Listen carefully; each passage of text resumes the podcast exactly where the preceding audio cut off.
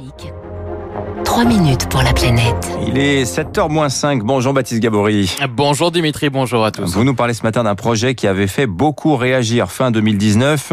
Une coalition rassemblant plusieurs ONG de défense des animaux avait racheté le zoo de Ponscorf en Bretagne avec l'objectif de relâcher les animaux sauvages dans la nature. Euh, le problème c'est que le zoo, Baptiste, vient d'être placé en liquidation judiciaire. Oui, hein, le collectif à l'origine du rachat du zoo avait réussi à collecter 700 000 euros grâce à une campagne financement participatif. Ce collectif, c'est Rewild, hein, mais depuis, les soucis et les conflits se sont accumulés. Lamia SM Lali est la vice-présidente de l'association Rewild. Le problème, c'est qu'il y a des dettes euh, dont moi, je n'avais pas connaissance, en tout cas au niveau de l'ampleur. Et l'objectif, c'était quand même de pouvoir lever des fonds sur la base des sanctuarisations et des réhabilitations des animaux qui n'ont pas été faites. Donc, si vous voulez, euh, il y avait des difficultés au départ, mais elles ont été amplifiées par des problèmes de gestion. Il y a des défauts de paiement, des défauts de paiement de loyer, euh, défauts d'assurance qui ont obligé du coup euh, la liquidation. Rewild avait installé à la tête du zoo le gérant Jérôme Pensu, à l'origine associé hein, euh, du projet, mais avec qui Rewild est aujourd'hui en conflit, lui reprochant, vous venez de l'entendre, sa gestion. Lui accuse de son côté Lamia et Semlali et l'ONG euh, Sea Shepherd, dont elle est la présidente, euh, de l'avoir obligé à déposer le bilan pour pouvoir effacer la dette du parc et le reprendre ensuite.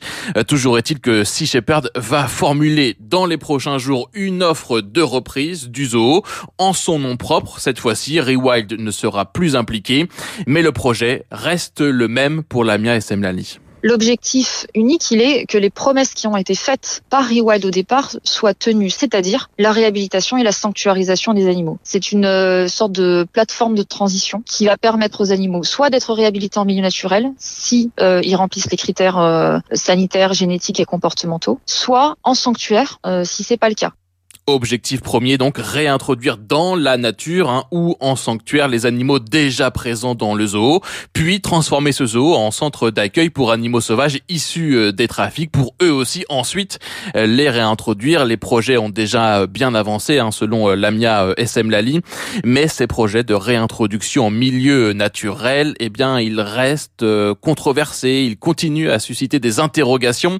Les réintroductions sont possibles, mais très complexes hein, selon Sandrine Sandrine Sillol, responsable du parc zoologique des Sables d'Olonne. Des réintroductions, il y en a assez régulièrement, il n'y en a pas énormément, mais dès qu'on peut le faire, on en fait.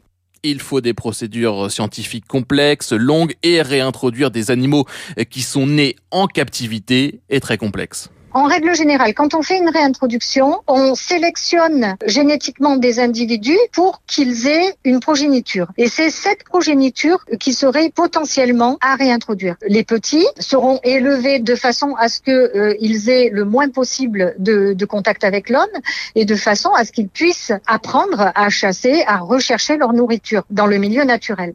Lamia SM Lien reconnaît que les procédures sont en effet compliquées, que c'est à chaque fois du cas par cas, hein, mais que c'est possible avec de la volonté et des moyens. Les candidats à la reprise ont jusqu'au 30 avril pour euh, déposer leur offre donc de reprise de ce zoo de Ponscorf. Merci Baptiste Gabory.